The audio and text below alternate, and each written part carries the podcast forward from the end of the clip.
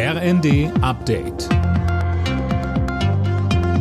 Stündlich neu. Auf den Punkt informiert. Ich bin Anna Löwer. Guten Tag.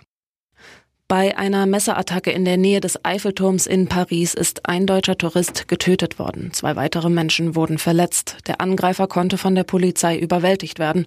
Es handelt sich um einen 26-jährigen Franzosen. Die Behörden hatten ihn als radikalen Islamisten auf dem Schirm. Der psychisch kranke Mann war bereits 2016 wegen der Vorbereitung eines anderen Angriffs zu einer Haftstrafe verurteilt worden. Bei der Attacke soll er auf Arabisch Gott ist groß gerufen haben. Als Motiv gab er den Gaza-Krieg an. Nach dem Wintereinbruch in Süddeutschland ist inzwischen etwas Entspannung angesagt. Der Münchner Flughafen hat den Betrieb wieder aufgenommen, aber auch heute fallen hunderte Flüge aus.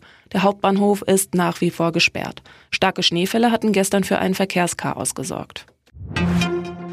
Die SPD will die Erben hoher Vermögen in Zukunft stärker zur Kasse bitten. Das hat Generalsekretär Kühnert in den Funke-Zeitungen angekündigt. Auf dem SPD-Parteitag Ende der neuen Woche soll es demnach eine Debatte über die Erbschafts- und Schenkungssteuer geben. Mehr von Daniel Bornberg. Kühnert brachte ein konkretes Beispiel. Arbeitnehmer mit einem normalen Vollzeitjob zahlen in Deutschland etwa 20 Prozent Einkommenssteuer.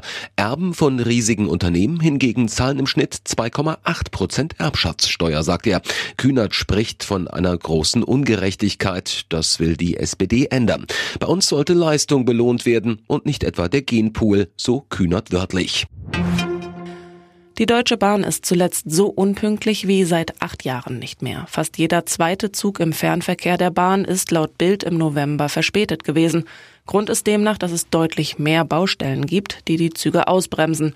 Und auch das Wetter sorgte für Einschränkungen. Alle Nachrichten auf rnd.de